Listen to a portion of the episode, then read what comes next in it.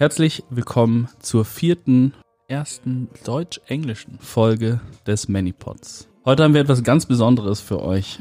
Heute hört ihr ja unsere Black Power Episode. Und wen haben wir am Start? Die Personifizierung von Black Power. ihr hört schon ihr Lachen. Meine Marx-Mentorin, meine äh, meine ehemalige Kollegin, die Frau, mit der wir es schaffen werden, Bafta Sabo. Hallo Bafta. Hallo, danke für diese überwältigende Ankündigung. Gerne. Massimo ist natürlich auch am Start. Genau, hallo, hallo. Die Folge ist wieder zweigeteilt. Im ersten Teil werdet ihr ein Gespräch hören, das ich mit Hilary Moore geführt habe. Hilary Moore aus Oakland, Kalifornien, schreibt seit zehn Jahren über Antirassismus und soziale Bewegungen. Sie ist die Co-Autorin des Buchs No Fascist USA. Sie wird hochgelobt von Berühmtheiten wie Noam Chomsky oder Tom Morello, dem Songwriter und Gitarristen von Rage Against the Machine. Letzterer sagte über ihre Arbeit, Smash Fascism, read this book. Äh, hier bei uns, bei der Rosa-Luxemburg-Stiftung, hat sie vor kurzem erst ein weiteres Buch veröffentlicht, und zwar Burning Earth, Changing Europe, How the Racist Right Exploits the Climate Crisis and What We Can Do About It. Aber Hilary Moore schreibt nicht nur, sie ist auch eine Organizerin. Sie engagiert sich bei Showing Up for Racial Justice. Kurz, sie ist die perfekte Person, die mit uns nochmal genauer auf die Verhältnisse in den USA eingehen kann. Bevor ich euch verrate, liebe ZuhörerInnen, was wir mit BAFTA im zweiten Teil der Sendung besprochen haben, hier nochmal eine ausdrückliche Empfehlung von mir. Und zwar die siebte Folge des wöchentlichen Live-Talks Ausnahme und Zustand, moderiert von Henning Obens. Es ist ein Gespräch mit Bafta Sabo und Mattea Baye, in dem Bafta nochmal sehr detailliert auf die Situation in den USA eingeht. Also das Ausmaß der Aufstände, die da gerade passieren, die Repression gegen die Proteste, rassistische Polizeigewalt, Trumps politische Reaktion und, und, und, und, und wärmste Empfehlung an dieser Stelle. Wir werden im zweiten Teil mit BAFTA den Fokus nochmal stärker auf den hiesigen Kontext legen. Wir führen mit ihr ein recht offenes Gespräch darüber, wie wir diesen inspirierenden Funken der schwarzen Kämpfe der USA aufgreifen können, damit wir auch hier ein Feuer entfachen können, ganz pathetisch ausgedrückt. Es geht uns um die Frage, wie wir auch hier die Kämpfe verbinden können damit wir mit rassistischen Verhältnissen Schluss machen können. Ja, Bafta, in der Vorbereitung ist uns ja in Bezug auf die letzten Worte von George Floyd, I can't breathe, ich kann nicht atmen, die ja auch die letzten Worte von Eric Garner waren, der 2014 von der US-amerikanischen Polizei umgebracht wurde, ein dreifacher Sinn oder eine dreifache Bedeutung dieses Satzes aufgefallen. Unter anderem erinnerte uns der Satz an eine Passage aus dem Buch Schwarze Haut, weiße Masken von Franz Fanon. Kannst du darüber und über den dreifachen Sinn, die dreifache Bedeutung dieses Satzes sprechen? Franz Fanon schreibt in, ne, im Schlusswort zu ähm, Schwarze Haut, weiße Masken ja, dass, äh, dass, dass Menschen, also sinngemäß, dass Menschen nicht revoltieren äh, für eine bestimmte Kultur oder so, sondern weil sie, sie revoltieren, weil es ihnen unmöglich äh, gemacht wird zu atmen. Ähm, und er meint dabei konkret irgendwie Unterdrückung und Armut der Kolonisierten und dass das die Grundlage für den Widerstand ist, der sich irgendwie daraus ergibt, die Unerträglichkeit der Situation, in der sie sich befinden. Und ähm, I Can't Breathe wurde 2014 als Parole dann eben auch popularisiert durch Black Lives Matter ähm, und jetzt auch wieder, ähm, weil, weil das eben auch die Sterbensworte von George Floyd waren, ähm, weil sie einmal die konkrete Situation beschreiben, in der ein Mensch erstickt wird durch Polizeigewalt, aber eben auch insgesamt für die Unerträglichkeit von ähm, Rassismus steht. Und nicht nur für Rassismus, sondern auch insgesamt die Lebenssituation, in der die schwarze Bevölkerung in den USA sich befindet, also Armut und Ausbeutung. Was eben auch zu einer Atemnot führt, ist ja eben ähm, Covid-19. Also die, diejenigen, die an Corona erkrankt sind, die erleiden irgendwie auf dieser Atemnot. Das heißt, wir haben gerade aktuell eine Situation, in der diese Atemlosigkeit mhm. ähm, äh, irgendwie so ein Bild ist, was, was, was sehr breit zutrifft und was da auch irgendwie so einen Zusammenhang schafft. Das ist ja auch äh, in den USA so, dass jede vierte Person, die an Corona stirbt, schwarz ist, was ja weit über dem Anteil der Bevölkerung ist. Das heißt, du hast überproportional viele Corona-Tote, du hast Polizeigewalt und du hast generell irgendwie die grassierende Armut, von der in der aktuellen Pandemie auch vor allem die schwarze Bevölkerung betroffen ist, ähm, indem sie vor allem die Jobs erledigen, die sich nicht zum Beispiel in so ein Homeoffice auslagern lassen.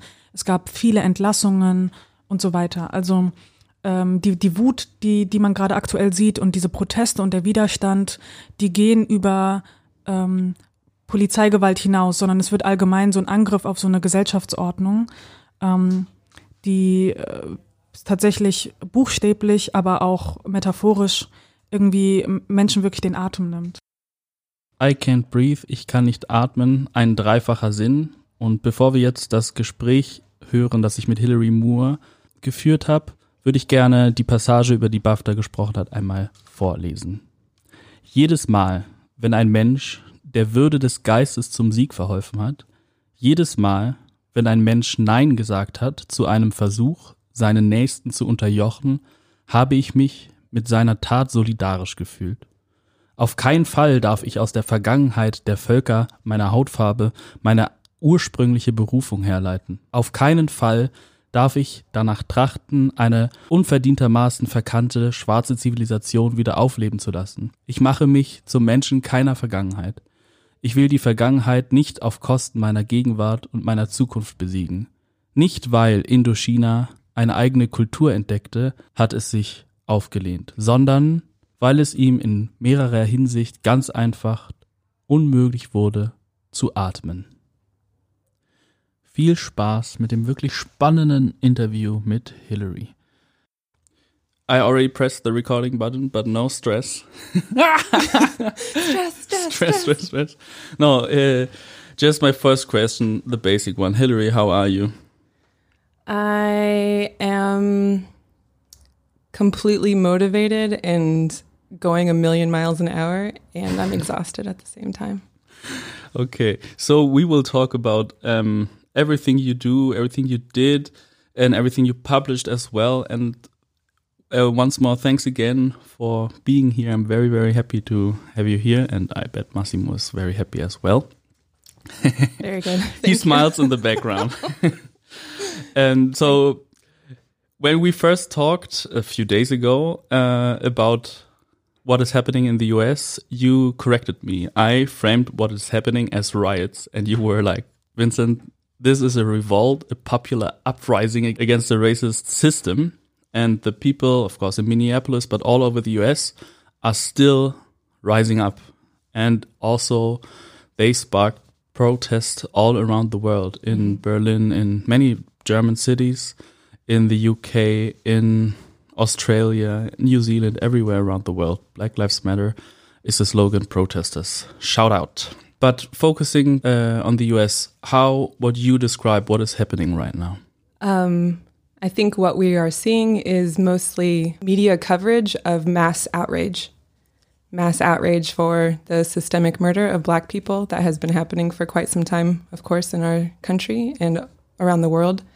But what we're seeing are black leaders and black youth who are leading these uprisings, these popular re- popular uprisings, these rebellions against systemic racism and state sanctioned violence. And I appreciate you saying that it's a global phenomenon because anti black racism, state sanctioned violence are global pandemics. And people are resonating with what's happening in the States because these things are happening everywhere. It's not just the US. And I think that's very important to realize that right now there's a lot of focus on the US, but what the demands are, what people are resisting, is happening everywhere. And um, this version, this point of popular uprisings was sparked by the murder of George Floyd by the Minneapolis Police Department. But what we know, of course, is that there have been many people who have been murdered by the police in country, in departments across the country, and the names can be listed in gigantic lists, and also many names that are never captured or never publicized or never brought into public public view, public vision, public feeling. And I think the other thing that is happening in the US is that we are responding to four years of a Trump presidency mm-hmm. where social gains have been rolled back continually, continually, continually, as well as outside the bounds of what is legally possible or acceptable. And then it's also in the context of four months of a Biden nomination from the Democratic Party, where the only promises that people are making is that we will return to an America before Trump. Yeah. And the systemic murder of black people has been happening well before Trump, and then it's had its own f- terrible flavor to it in these last four years. But we're also in a in the beginning and a growing recession. As last time I checked, there was 44 million people who filed for unemployment since the pandemic. Yeah. So there's plenty of people who know, feel, can see that something is terribly, terribly wrong. And the incredible police violence that is happening as people are exercising their First Amendment right to gather, to assemble, to declare a future that they want. Right now, millions of Americans can't see a path forward. And that's mm. why the movement for Black Lives is so compelling right now, is like there is a clear path forward, and a lot of people are joining in on that. Masses of people are joining in what they're asking for, demanding for. Yeah. Yeah, right. Definitely. So you work with the organization called Showing Up uh, for Racial Justice um, or Search. And could you describe the organization and also describe what you specifically are doing within the organization? Yeah. Showing up for racial justice, or like you said, search. Search. Search um, is an organization across the country. We are a chapter based organization, so we have chapters in every state and also outside the US. Um, and we also organize in different affinity groups based on uh, different points of interest like faith or families or education. But really, the whole organization in our many forms is peeling peeling the support of white people away from white supremacy and institutions that uphold white supremacy.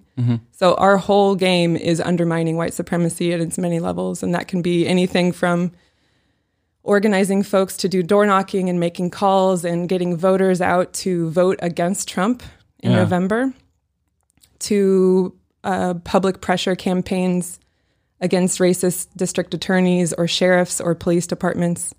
We have identified different institutions that really are the pillars that uphold white supremacy in the states. And what we're doing is mobilizing masses of white people. Last week, we had a call um, inviting the many, many thousands of white people who are deciding to take action, anti racist action right now. 25,000 people joined that call, si- so signed up. 13,000 joined that call. Within five days, 100,000 times that call was watched. And we have these calls weekly. So there are masses of people who are taking action right now. And what we're doing is we're saying, come, we need everybody. Yes, absolutely. Mm-hmm. And we are an organization that really comes from a call that was put out by black freedom fighters in the 1960s. And the call was organize your own. Right Yeah. now, white people are trying to get into black and brown organizations. And there is something very important about building across different positions, of course. And we need to do that by working with our folks who we have the most connection to, who we can move, connect with, invite into a different way of being, and joining movements for justice. And so Surge is very much oriented towards like, we need white folks, and then in particular, poor and working class white folks Yeah. like the demands of the movement for Black Lives, who are asking to take money away from police and instead invest in basic, basic things that you all have here, like education and housing and healthcare, these basic, basic, basic human rights. yeah. If those demands are met, also poor and working class white folks have a lot to gain by joining these movements for struggle. And when we do, when we do join, we can move mountains. Yeah, I believe so. And I'm honestly very impressed by everything you uh, told me also earlier before the podcast about what is going on the, in the US and the mo- amount of organizing that is happening all across the country. And I mean, you already mentioned it.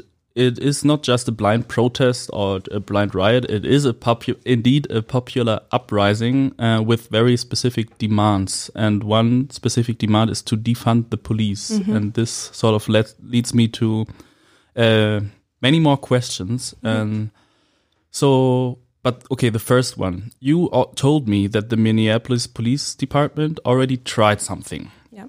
They already tried to reform themselves. They tried to learn de-escalation strategies. They tried to be, I don't know, more mindful about racism or They whatever. They did mindful practices, mindful trainings.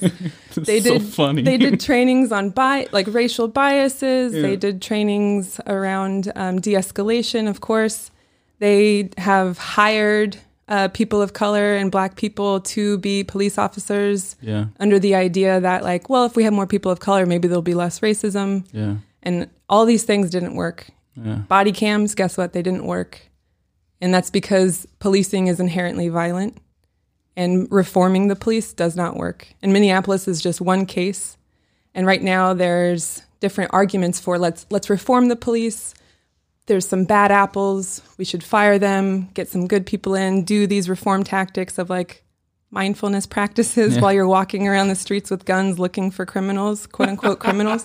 You know, like It's so funny. the it doesn't it doesn't meet it doesn't match it's not enough and what we're seeing is that any of these reform campaigns that are being launched right now yeah, while the movement for black lives is demanding defunding and moving towards abolition actually the biggest campaign which was called 8 can't wait this week apologized mm-hmm. because their data was shown to be faulty data based on other cities from previous years and the results were that it didn't work but they're still recycling that same data. Yeah. so this week they apologized for and to the movement for black lives but also another campaign that says eight to aboli- abolition. Mm-hmm. Like we are we are going big right now we are not trying to reach for reforms right now yeah. and the Minneapolis Police Department has been, or sorry, the city council has been responsive.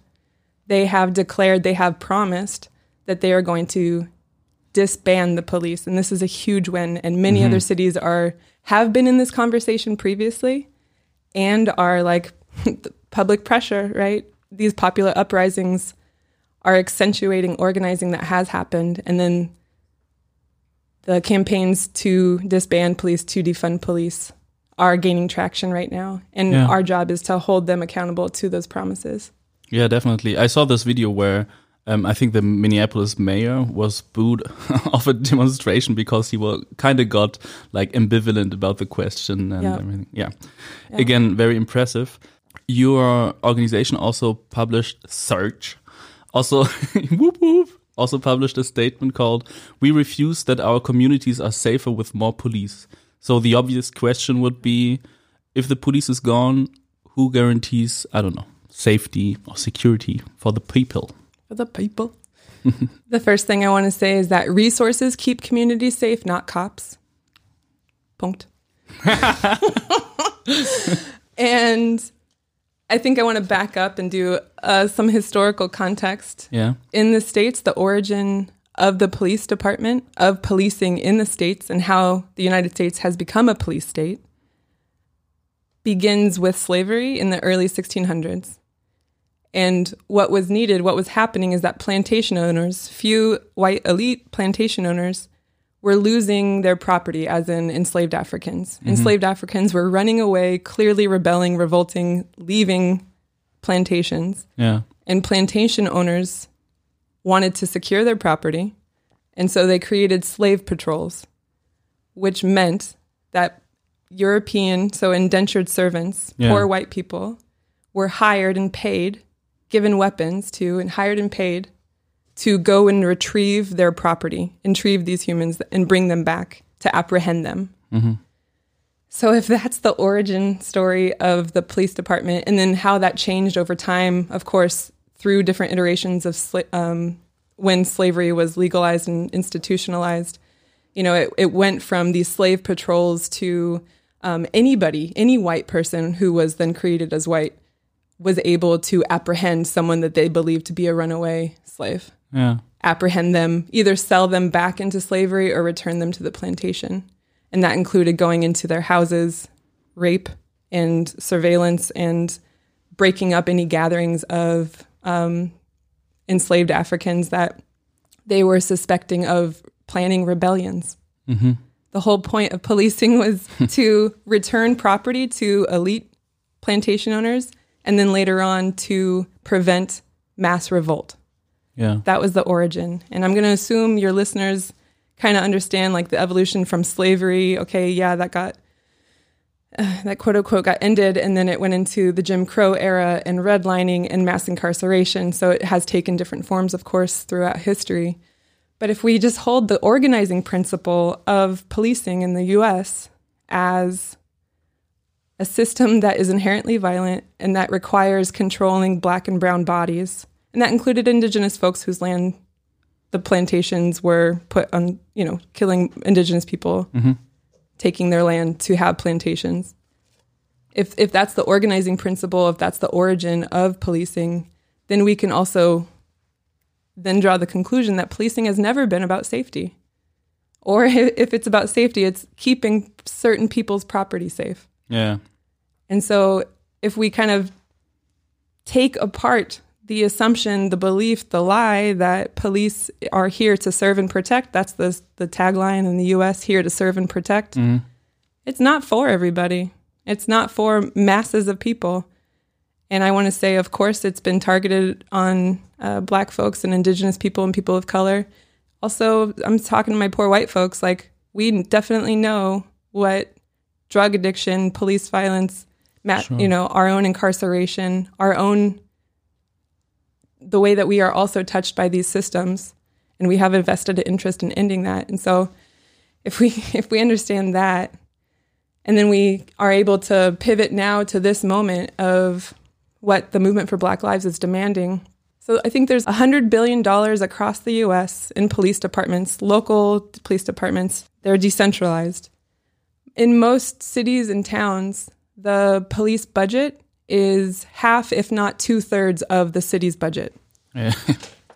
So that shows you where our values are, where our priorities are. And what the demand is, it sounds super radical. Uh, defund the police. It's actually just a continuation of what movements have been demanding for decades and decades and decades. Take money away from police, policing, militarization, war, and redistribute that to make, meet people's basic needs yeah. Good housing, good education, healthcare. What a fucking concept. Sorry. What a what a concept, you know? And um yeah, I I think my other point would just be that the Minneapolis department has promised that in the next year they are going to do door knocking, have open forums, big meetings, community meetings where people get to talk about what are their needs for safety Yeah. What does community driven safety look like? And that might look different in different ways, but how can we decentralize community control of what safety looks like at those local levels and coordinate them and resource them? I think that just goes back to my basic point of like resources keep communities safe. If you have your basic needs met and you are connected to the folks around you, you are far more safe than with police running around with riot gear. Also, just to point out, and maybe, you know, um, our government was not able to respond to the COVID crisis and the COVID pandemic. It's still Yeah. not. And it's not because we can't, it's because we won't. We have lots of money, as seen in the massive militarization of the police, the riot gear, all these things. There's different memes going around of like how much a riot gear outfit costs Yeah. in relationship to how much a fucking mask costs to keep doctors, nurses safe while they're essentially working to save our folks.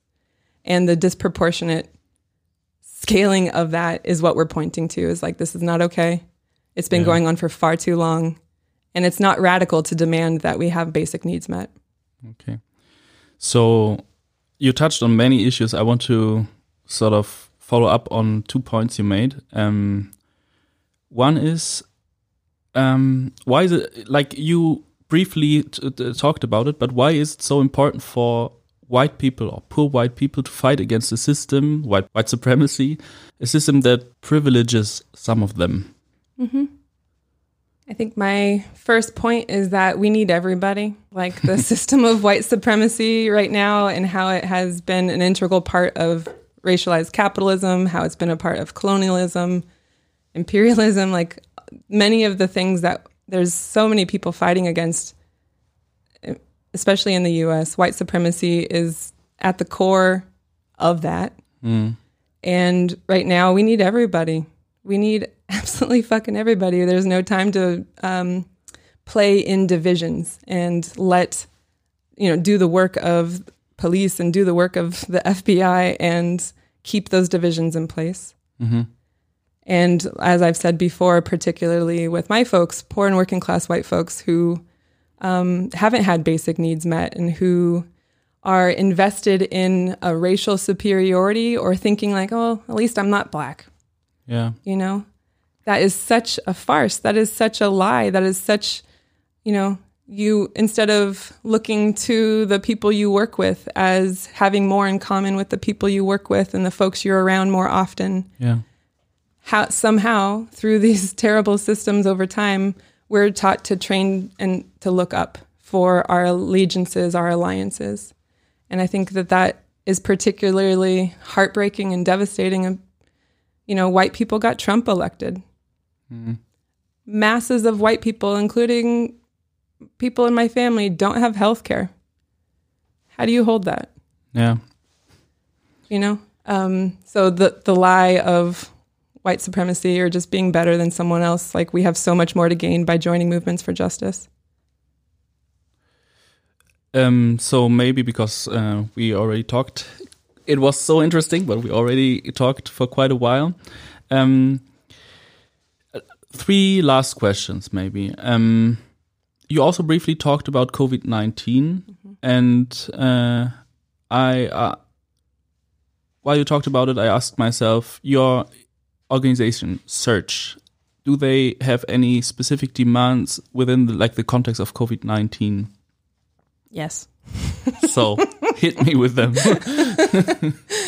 uh, we are part of a broad coalition demanding that we free them all and what we mean by that are folks who are incarcerated folks who are in immigration detention centers um, covid-19 as we know um, spreads so quickly when people are huddled together and not able to move and limited uh, limited in in movement and the ability to take care of themselves. And so we are a part of this nationwide push. Um, we've organized thousands and thousands of phone calls, applying pressure to governments, local governments, to get people out of prison and detention centers, and part of efforts to then give them a place to go, whether that's hotels yeah. that are empty right now or people who have rooms in their houses. We're part of a, um, a network who are getting folks out and getting them basic fucking needs. And the racism in the States is a huge part of that. And I mean, Trump was at first calling the virus a Chinese virus. Like, Anti Asian racism was the first response of my government to the pandemic, as well as like downplaying its significance or that it was happening. Mm-hmm. And then, as we know, so many people don't have health care. And who doesn't have health care? That's very classed and raced. And so, if you're not able to respond, you're going to be more susceptible to the virus and being able to not spread the virus. And then, just the crackdown measures, the regulations that came from local governments like in New York and all these places where police were then regulating who could be out with whom, where, and why.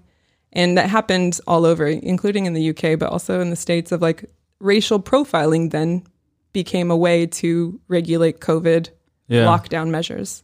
So that's also what we were um, organizing white folks around. Great. So my last question, or maybe I don't know, the last talking point. You also write books, I do. and yes, you do. Quite a few of them. Three books. It is now. Yeah, three. Yeah, three. One of the books is called "No Fascist USA!" Exclamation mark. Pew. and so one of my actual heroes, Tom Morello, songwriter and guitarist from Rage Against the Machine, said the following about your book: "Smash fascism. Read this book." I'm so jealous that you know Tom Morello. You you have no idea, Hillary. so, but Anyways, um, Maybe that's another podcast. yeah, Okay. please. Uh, Vincent's love for Tom Morello. and the Rage Against the Machine. Yeah. Um, what was the John Brown Anti-Klan Committee? The John Brown Anti-Klan Committee was a network, an organization, again, across the U.S., um, that was organizing to confront white supremacists and lift up the demands of the Black liberation movement, folks fighting for self-determination. And so that was the Republic of New Africa, um, also Puerto Rican independence movement and um, American Indian movement, like folks who are determining, saying that we've never been able to determine our own lives and the degree of political and police repression that we are under right now. And can we carve out enough political space where we are able to not only survive these conditions, but thrive and determine our own future, our own visions, our own way of being?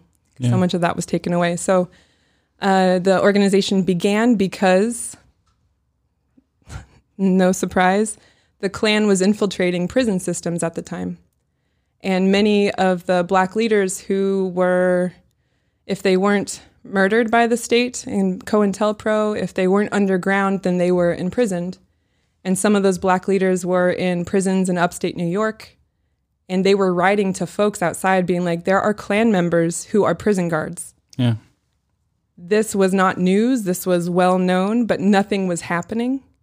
And so the folks on the inside were organizing the people on the outside, saying, we need some other kind of public pressure and organizing to shift white silence, basically, around the fact that the Klan um, is able to continue their harassment, uh, torture campaigns inside prisons, not mm-hmm. just outside or rural or in the South. No, it was in the North and it was inside prisons because there's a shared aim in, in regards to like who is able to control and manipulate black bodies.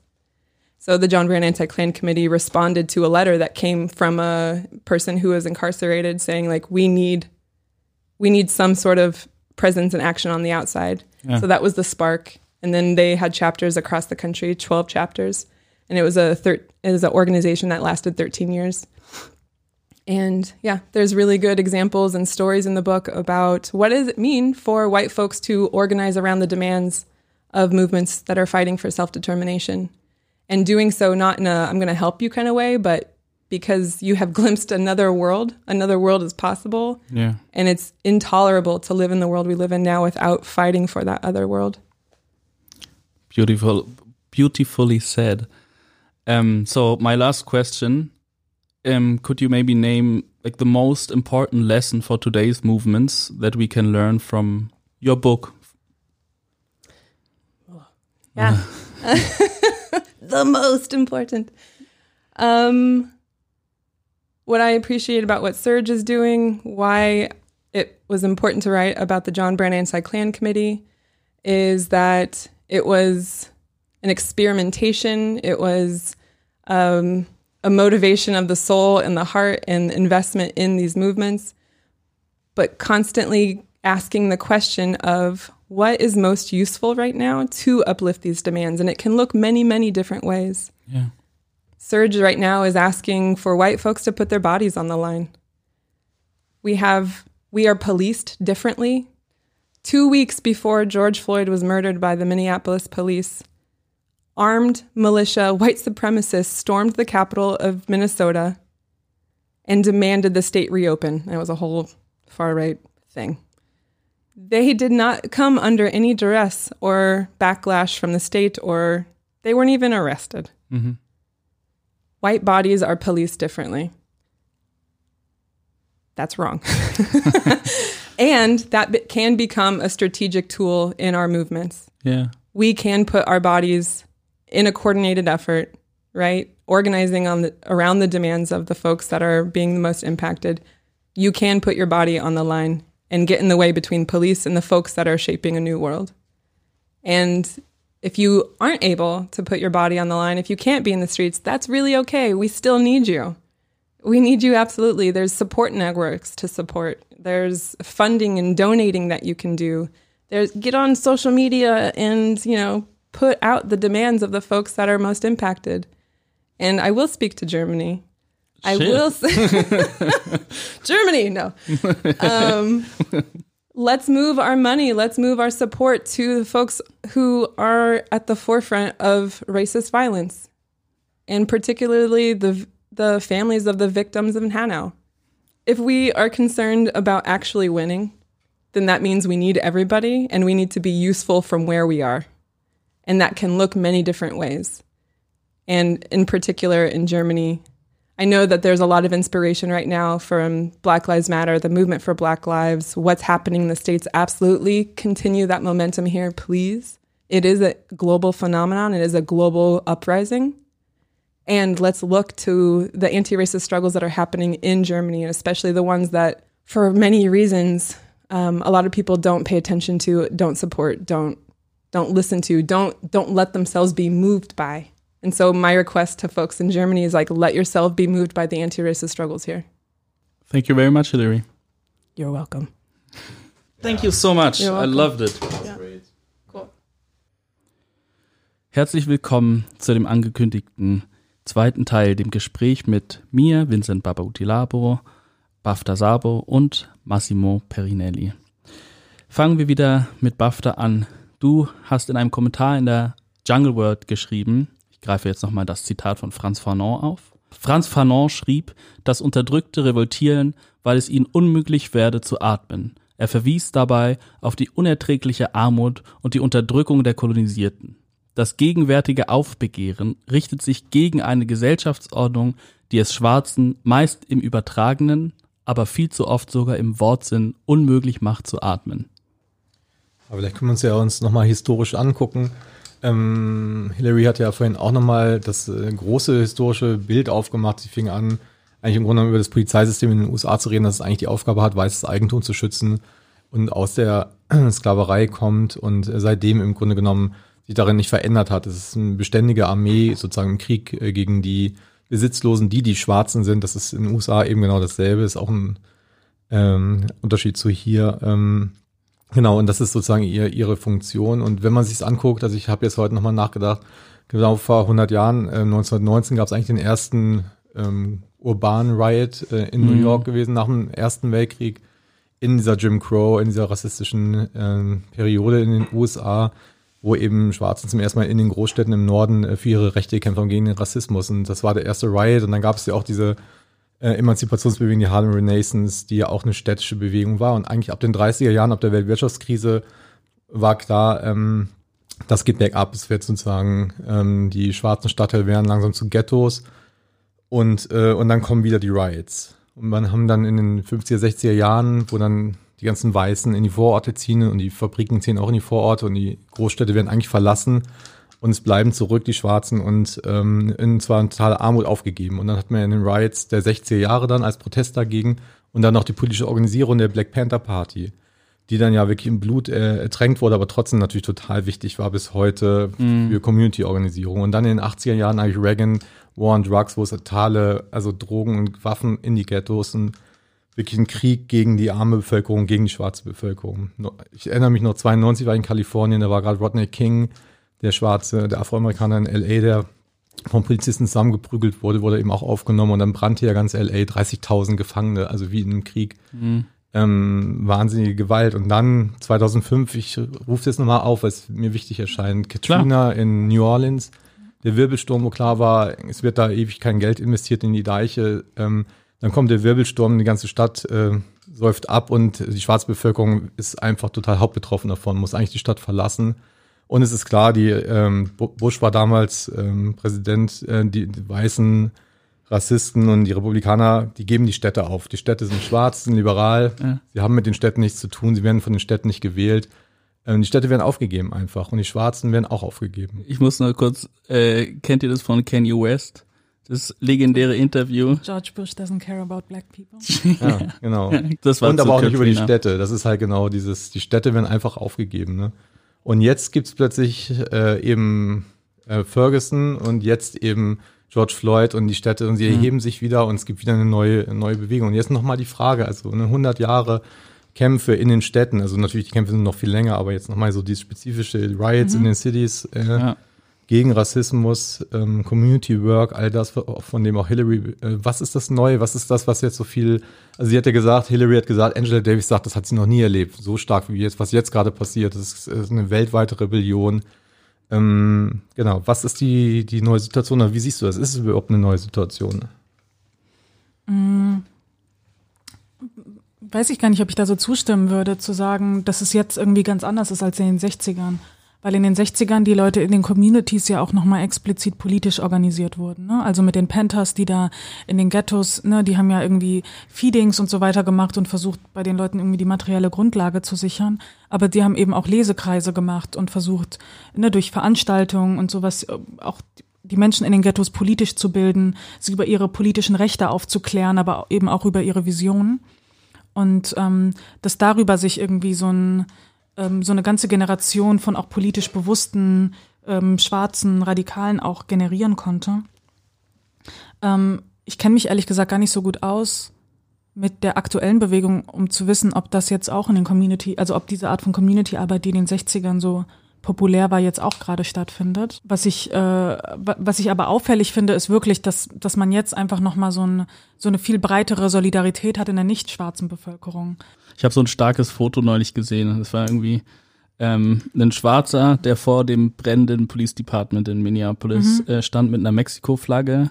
Daneben stand der, äh, stand ein jetzt Latino gelesener Mensch mit einem Black Lives Matter T-Shirt und daneben ein Weißer, der die linke Faust gen Himmel gestreckt hat.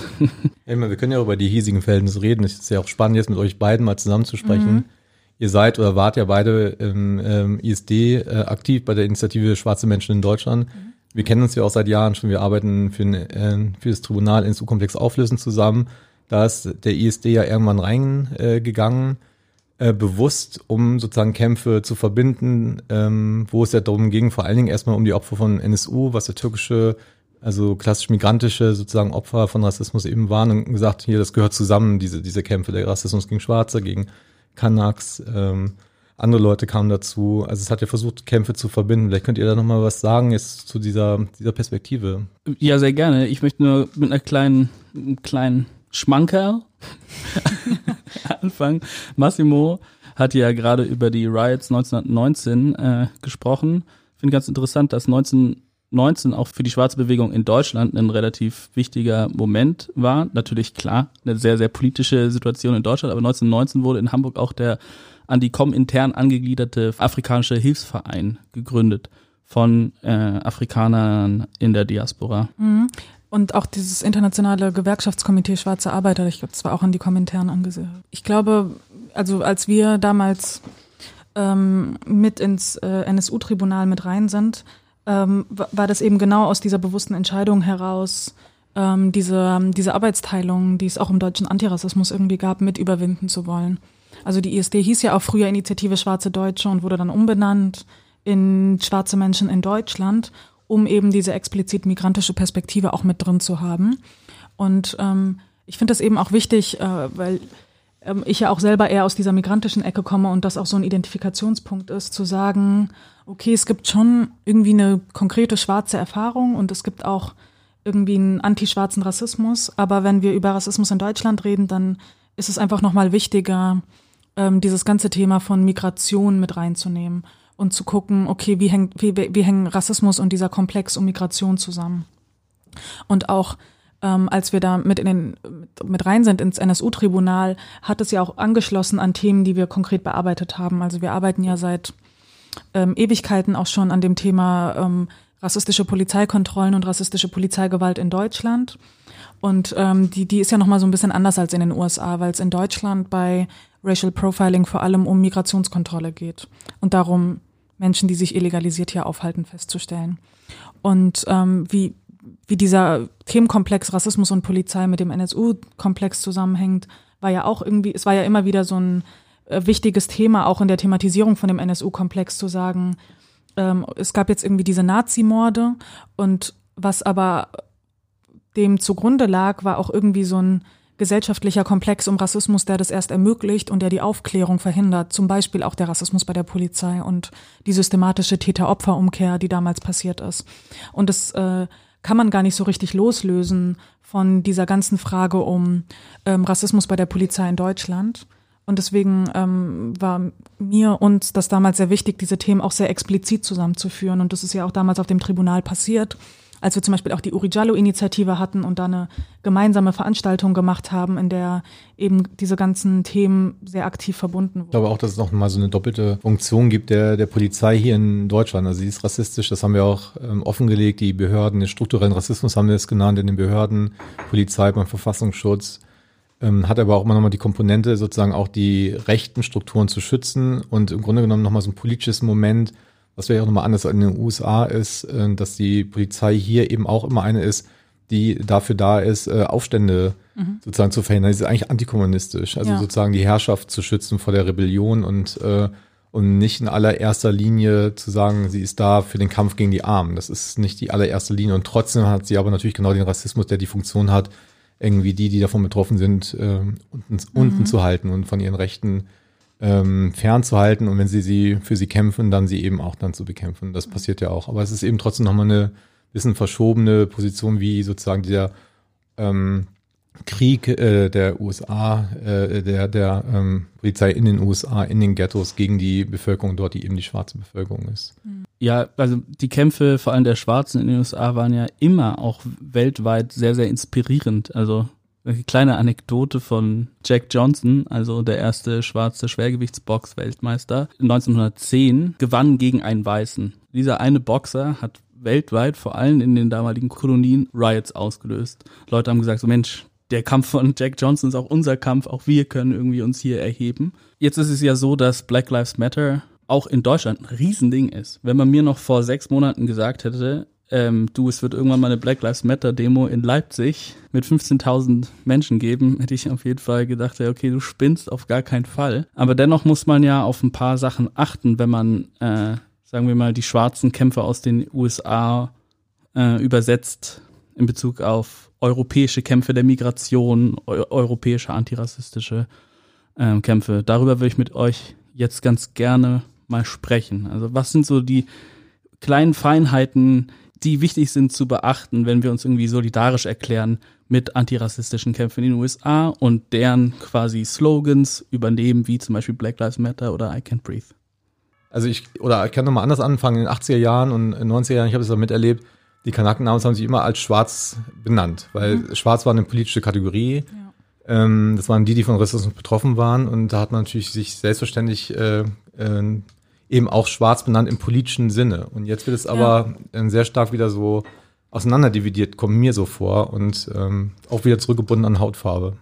Das war ja auch in den Anfängen der ISD tatsächlich die Definition und es ist auch immer noch die Definition, es hat sich nur nicht hegemonial durchgesetzt, dass Schwarz eben auch angeschlossen an die äh, Kämpfe in Großbritannien, wo Schwarz ja, ne, wo politically black und racially black wirklich nochmal unterschieden wurde, mhm. bei der es auch irgendwie viele Menschen gab, die aus ähm, Südostasien irgendwie so kamen, aber in den antirassistischen Kämpfen sich als schwarz positioniert haben, ähm, wo, wo das irgendwie noch so zentrale Kämpfe waren. Und das wurde dann in den 80er Jahren auch in Deutschland ja mit übernommen. Und ich muss sagen, dass ich das wirklich schade finde, dass sich das nicht durchgesetzt hat, sondern dass es eher so ein so eine Bedeutung von so, ich nenne es jetzt mal afrikanische Diaspora bekommen hat weil ich denke, dass sehr viel Stärke in dieser politischen Selbstdefinition steckt.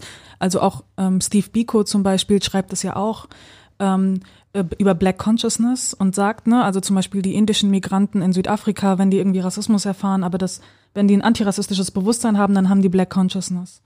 Und ähm, das äh, ist jetzt einfach nicht mehr so in Deutschland zumindest die hegemoniale Definition von Schwarz zu sagen, Schwarz ist nicht das ist nicht ein anderes Wort für Negro oder sowas oder ne das N-Wort ins, insgesamt, sondern es ist eine also es ist es ist eine politische Selbstdefinition, die auch eine bestimmte Haltung irgendwie zeigt. Und äh, das bringt einfach noch mal so diese ganze Ebene von politischer Subjektivität mit rein, die Frage von, ähm, es geht nicht einfach um eine Identität oder eine Position in der Gesellschaft, sondern es geht auch um es geht um Kämpfe, um Widerstand, aber auch um äh, Visionen davon, okay, wie könnte eine andere Gesellschaft aussehen? Es waren ja auch zum Teil explizit sozialistische Kämpfe. Also da ging es um gesellschaftliche Veränderungen und so weiter. Mm. Das ist, hat sich jetzt, glaube ich, so ein bisschen mehr aus, auseinanderdividiert. Also es gibt jetzt ja natürlich unterschiedliche ähm, antirassistische Interessen und Politiken auch immer noch. Und das, ähm, da, da haben wir auch vorhin äh, drüber gesprochen, dass es auch ähm, in so einer Gesellschaft wie in Deutschland auch eine gewisse Integrationsfunktion gibt. Also dass es, ne, dass es auch so einen staatlichen Antirassismus gibt, der dann so Antidiskriminierungsstellen und sowas hat. Ja. Und das, sind, das ist natürlich ein anderer Antirassismus als der, den wir praktizieren. Inwiefern? Ähm, also uns geht es natürlich nicht nur um Antidiskriminierung und zu sagen, okay, ne, die Gesellschaft, in der wir sind, da wollen wir einfach irgendwie so äh, gleich behandelt werden, alle, sondern ähm, es geht um was ganz anderes, um eben um gesellschaftliche Veränderung. Also James Baldwin hat ja mal damals ne, im, im Kontext der Bürgerrechtsbewegung diese Frage gestellt, ähm, wollen wir wirklich in ein brennendes Haus integriert werden?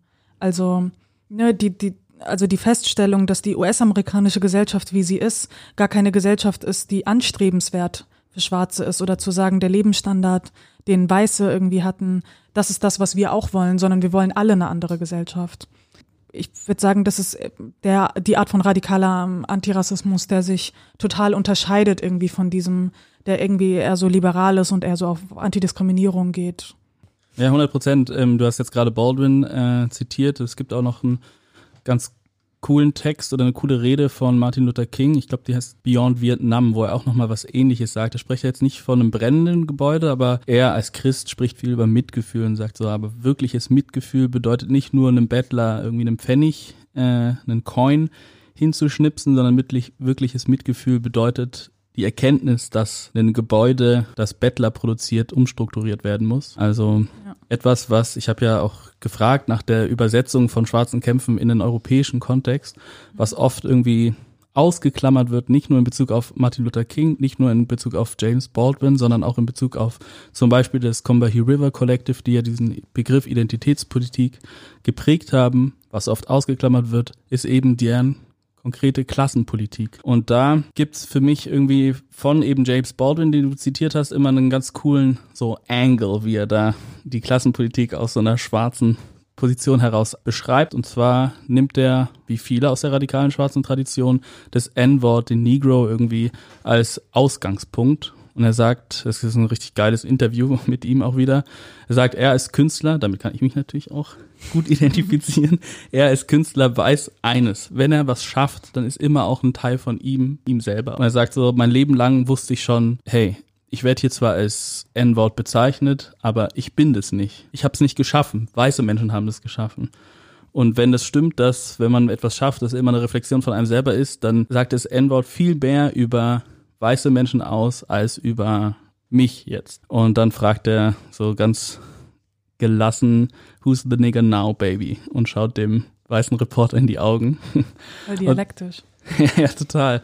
Und damit macht er irgendwie so schön klar, dass äh, das, das N-Wort, der Nigger, irgendwie gar nicht so sehr etwas mit uns Schwarzen zu tun hat, sondern vielmehr etwas ist, was so im patriarchalen Racial Capitalism eben angelegt ist. Und wenn wir den Nigger abschaffen wollen, dann müssen wir den Racial Capitalism eben auch umhauen. Rekurriert ja auf dieses ganze Integrationsdispositiv. Also zu sagen, Leute sollen sich integrieren oder können sich integrieren, verweist eigentlich immer auf die ewige Lüge, dass sie es eben gerade nicht können.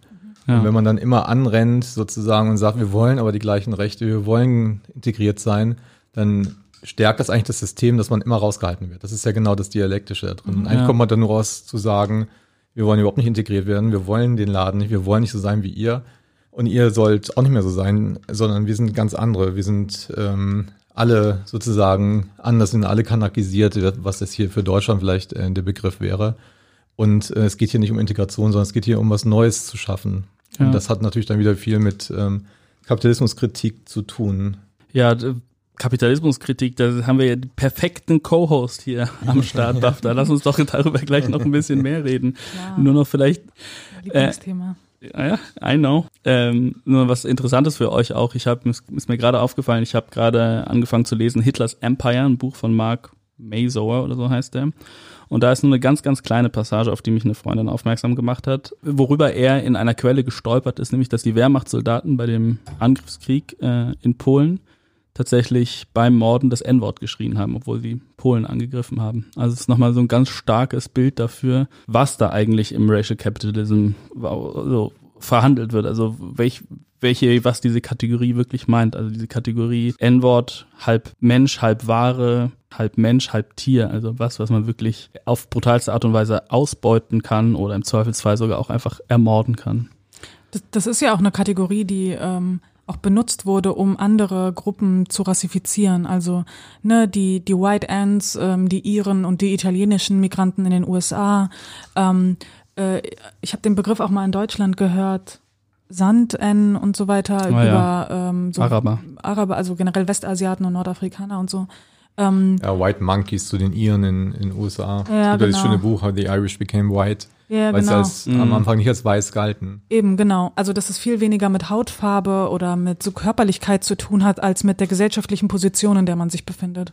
Und dass das eher das markieren soll. Genau, aber natürlich ist da genau das die Spezifik in den USA. Ja. Wer schwarz ist, ist unten und wer unten ist, ist schwarz. Und das ist so dermaßen seit hunderten von Jahren miteinander verquickt, dass es im Grunde genommen wie dasselbe erscheint. Ja. In den Und es- USA ist den es auch USA wirklich, es so, also ja, genau. in den USA gibt's noch mal einen, äh, einen, krassen Zusammenhang, also die, die Klassengesellschaft in den USA ist so rassifiziert, dass du ähm, dass du, dass du das nicht getrennt voneinander diskutieren kannst und das auch ganz viel, ähm, also wenn wir uns ähm, das, das Scheitern irgendwie der Arbeiterbewegungen dort anschauen oder die Frage, ob es in den USA überhaupt eine Arbeiterbewegung in dem Sinne wie hier gegeben hat, dass es dort auch sowas wie, also dass es dort nicht mal relevante sozialdemokratische Parteien gibt und so weiter, dass es eben auch ganz viel zu tun, damit zu tun hat, dass, dass die Arbeiterbewegung dort Rassismus, also dass die Arbeiterbewegung irgendwie sich sehr stark auf die USA bezogen hat und nicht verstanden hat, dass sie dort ähm, diese ganze Ebene von Race und die schwarzen Arbeiter oder die schwarzen Sklaven damals noch irgendwie mit thematisieren müssen.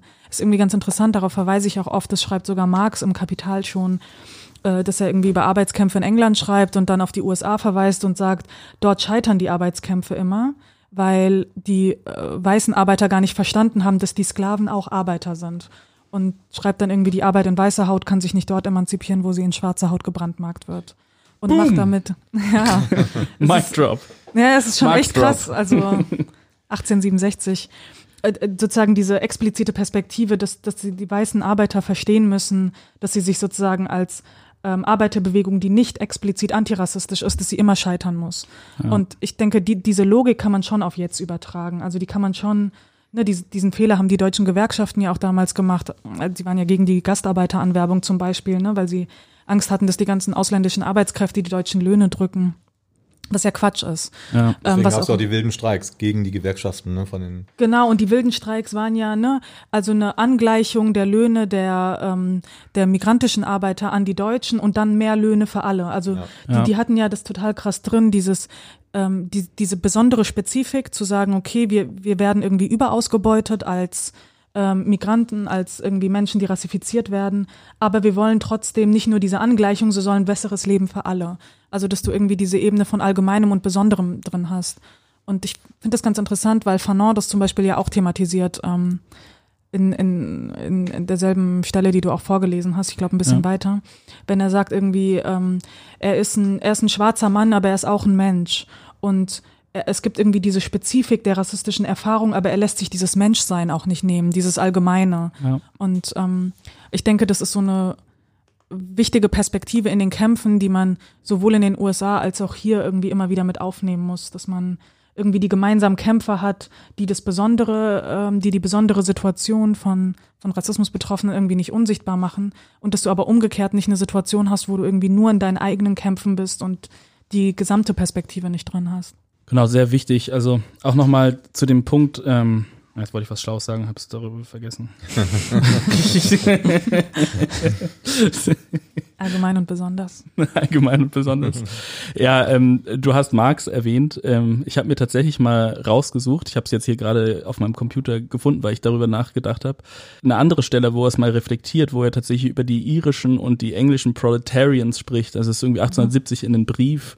Und da sagt er eben das, was du auch jetzt gerade nochmal äh, stark gemacht hast. Irgendwie er analysiert so die Situation der Arbeiterklasse und sagt so, hey, irgendwie hier in England gibt's so zwei Proletarians und die Iren hassen die Engländer, weil die Engländer, weil sie sie irgendwie als RepräsentantInnen von der unter von mhm. der unterdrückenden Kapitalistenklasse sieht und die äh, Engländer hassen die Iren, weil eben gesagt wird, das sind die Lohndrücker. Ja, es ist ja immer so ein, äh, so ein Klischee, ähm, was man so von orthodoxen Marxisten kennt. Okay, Rassismus spaltet die Arbeiterklasse, aber stimmt ja auch. Also mhm. Rassismus spaltet die Arbeiterklasse und es hat auch früher als Herrschaftsinstrument in den Kolonien, vor allem in so Siedlerkolonien, auch genauso funktioniert. Also mhm. vor allem in Südafrika, dass wirklich gemeinsame Kämpfe von schwarzen und weißen Arbeitern verhindert wurden, indem die weiße Arbeiterklasse über die Identifikation mit dem Weißsein und mit rassistischen Argumenten tatsächlich eher sich am Kapital orientiert hat, an den Großgrundbesitzern und so weiter und eben nicht ähm, sich mit der schwarzen Arbeiterklasse äh, identifiziert haben. Und da zitiere ich jetzt die perfekte Stelle aus diesem Brief. Und das wichtigste Ausrufezeichen. Alle industriellen und kommerziellen Zentren Englands, Englands besitzen jetzt eine Arbeiterklasse, die in zwei feindliche Lager gespalten ist. Englische Proletarians und irische Pro Proletarians.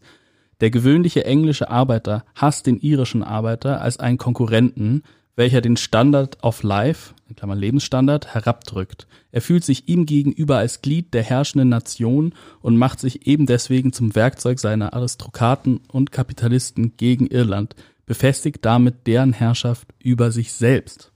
Genau, das kann man ja aufs Geschlechterverhältnis direkt übertragen. Mhm. Vor 100 Jahren haben auch die Arbeiter gestreikt gegen ähm, die Beschäftigung der Arbeiterinnen mhm. äh, als Lohndrückerinnen und so weiter. Mhm. Ähm, aber vielleicht kommen wir nochmal konkret zurück. Also wir haben ja vorhin noch kurz angefangen zu reden über das Tribunal. Du hast gesagt, die Arbeitsteilung wurde ein Stück weit überwunden. Es gibt eine große Bewegung, es gibt eine große mhm. Solidarität. Mhm. Ich würde auch nochmal sagen, dass es viel mit äh, den ganzen Ereignissen um 2015, den Sommer der Migration zu tun hat, mhm. wo einfach viele auch sozusagen ähm, Deutsche, Bio-Deutsche eigentlich sich der Solidarität aufs Lager der Solidarität geschlagen haben. mhm und mittlerweile heutzutage eigentlich gar nicht mehr großartig erklärt werden muss, was das Problem ist. Alle wissen das Rassismus, alle kennen das und so. Und es gibt ähm, Kämpfe, die wirklich zusammenkommen jetzt. Äh, ähm, es gibt eine große Bewegung, es ist ein Momentum, aber irgendwie, ich werde ja immer unruhig in so Situationen, weil ich immer denke, jetzt kann man ja auch gleich wieder leicht versemmeln.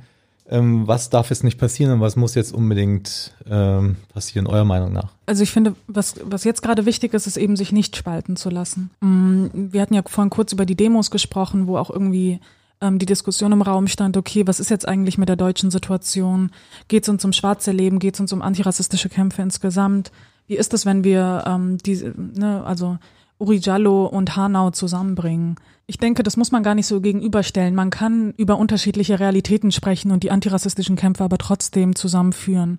Und ich glaube, dass das eben wichtig ist. Und das ist ja auch das, was in den USA passiert und was auch bei Black Lives Matter auch viel passiert, die Solidarisierung mit anderen Kämpfen, also nicht dieses isolierte, äh, wir sind irgendwie schwarz und wir wollen unsere eigene Gruppe voranbringen, sondern wir haben eine Kritik an der rassistischen Gesellschaftsordnung. Ich finde, das ist das, was irgendwie hier wichtig ist, ähm, diese unterschiedlichen emanzipatorischen Perspektiven zusammenbringen, nämlich das, das, was wir beim Tribunal gemacht haben, war ja nicht nur unterschiedliche antirassistische Gruppen zusammenzubringen, sondern auch ähm, diese Arbeitsteilung, die es in Deutschland ja gab und auch ein Stück weit immer noch gibt zwischen so Antirassismus und Antifaschismus auch irgendwie so ein bisschen mit aufzuheben. Ich meine, es sind unterschiedliche Sachen, aber die müssen ja irgendwie zusammenlaufen. Hast du dafür irgendwelche Beispiele? Ähm, ich glaube, ich kann darauf so ein bisschen mit einer Anekdote antworten. Ja. Dass ich nämlich ähm, gehört habe, dass auf der Demo am Samstag jetzt, also diese große Black Lives Matter Demo, die auch bundesweit war, ziemlich, ziemlich viele junge Leute waren, die sich über Fridays for Future politisiert haben. Also die mhm. es dann auch geschafft haben, so Fragen von Klimagerechtigkeit und Antirassismus zusammenzudenken. Und die wurden so ein bisschen befragt. Also ich habe das von so journalistischen Kollegen gehört. Und für die jungen Leute, die meinten so, naja, Klimakämpfe und Antirassismus, das sind für uns nicht verschiedene Sachen. Das ist für uns irgendwie so ein Kampf. Ich fand das irgendwie ganz cool, weil für die, die haben das gar nicht so durchintellektualisiert, sondern das sind einfach irgendwie so junge, linke Kids gewesen, für die so diese Frage nach gesellschaftlicher Veränderung und so weiter ein Thema ist, was unterschiedliche Facetten hat, ob es jetzt Klimagerechtigkeit ist oder Antirassismus oder Antifaschismus, dass, dass es für die total selbstverständlich war, das alles zusammenzudenken und dass es für die total klar ist, wenn sie für eine Sache auf die Straße gehen, dass sie auch für, für die andere Sache auf die Straße gehen.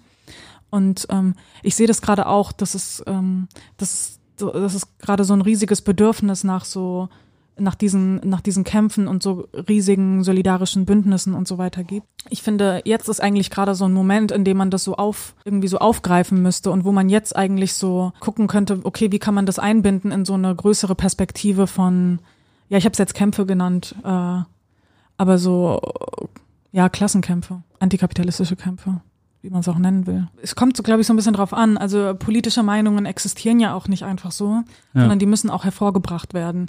Und die müssen, ähm, äh, die, die, die schlummern dann vielleicht irgendwie so in den Leuten, aber ich glaube, es kann sich dann immer in unterschiedliche Richtungen wenden. Wenn so ein identitätspolitischer Antirassismus hegemonial ist, dann ja. wird es, glaube ich, auch viel angenommen werden. Und wenn wir unseren Antirassismus dem entgegensetzen, dann gibt es da, glaube ich, auch viel Interesse. Und ich glaube, das, was wir aber aufmachen wollen, ist sowas äh, Solidarisches, was eben sich äh, nicht auf diese Konkurrenzlogik in dieser Gesellschaft irgendwie einlässt und denkt, okay, wir sind jetzt irgendwie unterschiedliche Gruppen, die um Aufmerksamkeit konkurrieren müssen, sondern das geht zusammen, dass das eigentlich viel anschlussfähiger ist als diese ja. krassen, äh, wie, diese, diese Art von identitärer Politik, die irgendwie nur die eigene Gruppe voranbringen will. Deswegen glaube ich, also ich glaube, es gibt ein großes Interesse und ich glaube, ähm, unsere Poli ich glaube, unsere Position ist auch sympathischer, wenn ich das so sagen kann. aber ähm, ich, ich glaube, man kann sich nicht einfach darauf verlassen, dass die Leute das irgendwie schon mitnehmen, sondern das muss ja. man dann auch politisch mit hervorbringen. Ja, wahrscheinlich muss man auch nochmal darauf verweisen, wann die starken Momente des Antirassismus in der Geschichte waren. Also ja. jetzt, ob wir jetzt beim Beispiel USA bleiben mit den Black Panthern, die ja mhm. nun sehr wenig identitär unterwegs waren, sondern mit allen möglichen äh, Leuten und Gruppen mhm. zusammengekämpft haben ähm, eine Klassenpolitik hatten, eine Linkpolitik hatten, äh, Perspektive hatten, aber eben auch hier, hier in Deutschland. Ne? Also jetzt die verschiedenen Kämpfe der letzten Jahre, die waren mhm. ja so mhm. groß und stark, weil ähm, sich ganz unterschiedliche Bezüge zusammengetan haben von verschiedenen rassistischen Konjunkturen, Perioden aus der Gastarbeitszeit, Vertragsarbeiterinnenzeit, mhm. jetzt Refugee, aktuelle Kämpfe, genau. betroffene Opfer von ähm, Nazi-Gewalt, jetzt NSU mhm. und darüber hinaus. Ähm, das ist ja eigentlich so ein, so ein starkes Moment, was da zusammengekommen ist, wo man nicht mehr geguckt hat, äh, wer ist jetzt am meisten betroffen oder am wenigsten, sondern wo die Leute sich gegenseitig ihre Geschichten erzählt haben und von und sich in der Geschichte der anderen erkannt haben selber und da drin eine mhm. wahnsinnige Stärke eben entstanden ist. Ne? Ja, genau. Und auch so eine gesellschaftliche Offensive da drin auch verbunden wurde, zu sagen, wir greifen eben auch an die, die Struktur und gleichzeitig empowern wir uns aber auch untereinander. Wir machen aber alles gleichzeitig, nicht nebeneinander, mhm. nicht hintereinander, sondern im selben Moment irgendwie. Genau, es ist kein Entweder-Oder. Ich würde gerne nochmal von BAFTA hören, weil sie auch Expertin ist und brillant, wie du gesagt hast, Vincent. Ähm, genau, also was heißt das eigentlich für antirassistische Kämpfe, jetzt die Corona-Pandemie oder die äh, Politik um diese Pandemie herum? Was, was ist da zu erwarten? Wirft uns das zurück oder ist es eben jetzt in diesem Moment eben auch nochmal eine Chance, das mitzudenken und da drin auch nochmal offensiv werden zu können? Wahrscheinlich beides. Also äh, ich hatte das ja vorhin irgendwie so kurz angeschnitten, ähm, dass Krisen in der Regel äh, so ja rassistische Tendenzen eher befördern und auch so gewalttätige rassistische Ausschreitungen ja in der Regel im Kontext der Krise passieren. Also wenn wir uns jetzt in Deutschland mal so diese Konjunkturwellen von so krasser rassistischer Gewalt anschauen, dann hat das in der Regel auch in so Krisensituationen stattgefunden, weil sich da, weil da einfach eine krasse gesellschaftliche Entsolidarisierung passiert. Und ähm, das sehen wir äh, mit Corona ein Stück weit. Ich denke, mh, also ich habe immer so Probleme damit, so Krisen als Chance zu begreifen, aber ich denke, wenn wir das jetzt schon vorreflektieren und ich sehe das genauso, dass es eher abzusehen ist, dass die Krise eher noch schlimmer wird, bevor es besser wird, dann und das in unseren politischen Kämpfen aufgreifen, dann könnte man dem entgegenwirken. Genau, ja. es wurde ja vorhin gesagt, dass ein von vier Corona-Toten in den USA schwarz ist. Ja, genau. Und wenn man sich anguckt, hier die ja. äh, Geflüchtetenlager in Deutschland mhm. mittlerweile ja. wegen den Corona-Schutzmaßnahmen eigentlich zu Knästen geworden sind, die eben auch Orte sind, wo die Pandemie natürlich ungebremst und es tut sie auch, äh, sich ausbreiten kann, das sind genau die Opfer. Und auch das ist ja eine Parallele mhm. und auch da wäre ja ein Punkt äh, zu sagen, äh, welches ähm, also welche Leben zählen hier eigentlich und welche werden jetzt einfach hier geopfert ja. ähm, in diesen, in diesen ähm, Vorsichtsmaßnahmen, in diesen Schutzmaßnahmen. Und was heißt das eigentlich für unsere antirassistische Praxis, wenn, wenn wir sehen, dass genau das passiert? Ja, und ich meine aber auch ganz konkret hat es ja klar hat irgendwie wie ein Brennglas gezeigt, wo äh, wo es wo was im Argen ist oder so, welche Leben zählen, welche Leben nicht zählen. Es ist auch ganz konkret eben für einen Antirassismus nach Bafta Sabo eine Chance, der irgendwie. ich glaube, langsam fühlen sich die Leute verarscht. Okay. Ich nehme es äh, nicht zurück. Ähm, Also ein Antirassismus, der die Klassenperspektive mitdenkt. Das hat man jetzt auch ganz konkret gesehen. Also die Arbeitskämpfe von rumänischen FeldarbeiterInnen zum Ja, Beispiel. genau. Ich empfehle an dieser Stelle sehr unsere letzte Folge zu Ja. Corona, äh, zu Spargel und Rassismus. Genau, aber die konkreten Kämpfe der rumänischen Feldarbeiterinnen Mhm. sind Klassenkämpfe, sind aber auch antirassistische Kämpfe auf Genau. eine Art. Aber zum Beispiel auch Arbeitsbedingungen bei Amazon. Genau das Gleiche. Mhm. Also zum Beispiel in Leipzig, der Stadt, in der ich sehr lange gelebt habe, Amazon ist einer der einzigen Arbeitgeber, der Leute einstellt, die nicht Deutsch sprechen. Also ist klar wieder, so, da arbeiten arme Sachsen und arme MigrantInnen. So. Und wenn man da erfolgreich Arbeitskämpfe äh, führen möchte, dann muss man da eben mit einer antirassistischen Praxis auch reingehen. Und ich glaube, das ist auch der Punkt, wo man seine Kämpfe ansetzen muss. Also gar nicht so von oben nach unten, sondern von unten nach oben. Es gab mal, ich glaube, es war in den 80ern auf irgendeiner linken Demo, gab es mal so ein riesiges Banner, ähm, wir sind alle Gastarbeiter. Und das fand ich irgendwie total cool zu sagen, in unseren Kämpfen, ähm, es, es gibt ja manchmal so dieses boah, Privilegien reflektieren und so. Und ich finde das eigentlich äh, führt das eher oft zu so einer Entsolidarisierung, weil du dann deine eigene Position so total krass positiv beschreiben musst. Und eigentlich müsstest du dich ja nach unten orientieren und sagen, ähm, ich arbeite auch in dieser Gesellschaft und klar, hier wird immer gegen Wirtschaftsflüchtlinge und sowas gehetzt, aber eigentlich sind wir alle Wirtschaftsflüchtlinge. Wir müssen alle irgendwie, wir leben alle im Kapitalismus und müssen nach den besten Möglichkeiten suchen, unsere Arbeitskraft zu verkaufen. Und manche Menschen müssen dafür mehrere tausend Kilometer ähm, migrieren und andere Menschen müssen, also wir, müssen, also wir tun alle, was wir tun müssen, um irgendwie zu überleben in dieser Welt.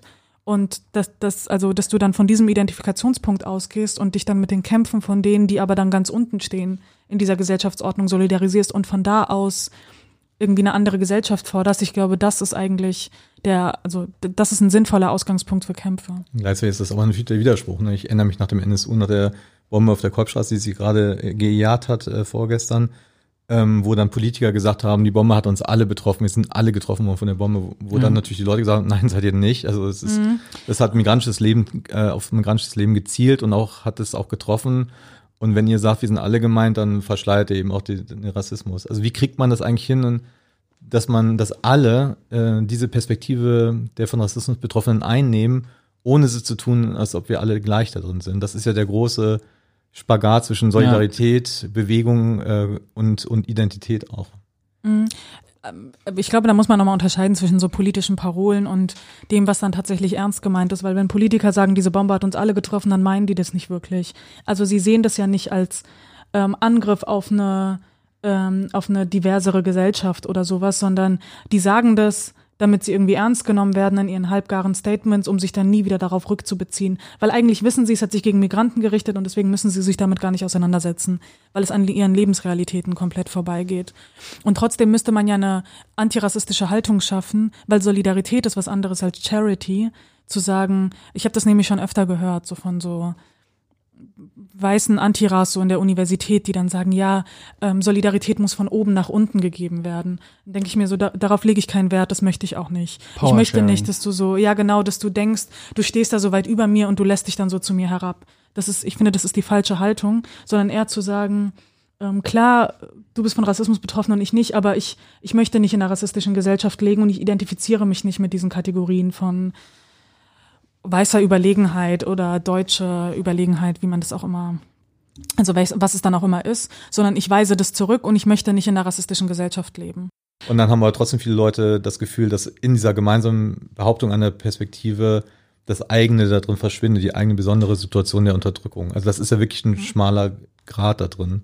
Ich, ich finde auch, dass es ein schmaler Grad ist und deswegen ähm, fand ich, deswegen hatte ich vorhin auf Fanon verwiesen und fand es bei ihm so stark, dass er irgendwie beides gleichzeitig thematisieren kann, dass es da ja auch wieder kein Entweder-Oder ist, wenn er sagt, ich bin ein Mensch und ein schwarzer Mann.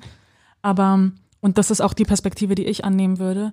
Ähm, wenn ich mir aber aktuell Antirassismus anschaue, dann ist dieses Gemeinsame steckt total im Hintergrund. Also wir haben äh, also so identitätspolitische Perspektiven sind gerade sehr hegemonial und auch so ein sehr trendes, ähm, so dieses ähm, Critical Whiteness Ding und ich werde ständig gefragt, okay, was ähm, was braucht ihr jetzt von Weißen oder so? Und ich finde das, ich Das finde ist das Lämste, total. was es überhaupt gibt, diese also Frage. ja, die, auf diese Frage kann ich auch gar nicht antworten, weil das gar nicht die Grundlage ist, mit der ich arbeite. Ich erwarte, dass Menschen eine antirassistische Haltung mitbringen und dann darauf aufbauend Politik machen. Und ich man meint damit ja nicht, dass es egal ist, ob man betroffen ist oder nicht. Ich bin von Rassismus betroffen und das unterscheidet, ähm, unterscheidet mich natürlich von meinen Genossinnen, die nicht davon betroffen sind, weil es ein relativ elementarer Bestandteil auch meiner Lebensrealität ist. Aber es ist nicht das, was mich politisch ausmacht. Ich ähm, bin Antirassistin, weil das meine Haltung ist und nicht, weil ich von Rassismus betroffen bin. Weil ich eine andere Gesellschaft will. Ja, perfektes Schlusswort, würde ich Echt? sagen. Okay. Naja, wir haben 50 Minuten geredet. Echt? Ja, Krass. ja die Zeit fliegt. Ja, ich hätte auch Lust, ehrlich gesagt, noch weiter zu reden. Okay, dann reden wir einfach noch weiter. Vielen Dank, BAFTA. Gerne. Sehr gerne. Ja, vielen Dank auch von mir.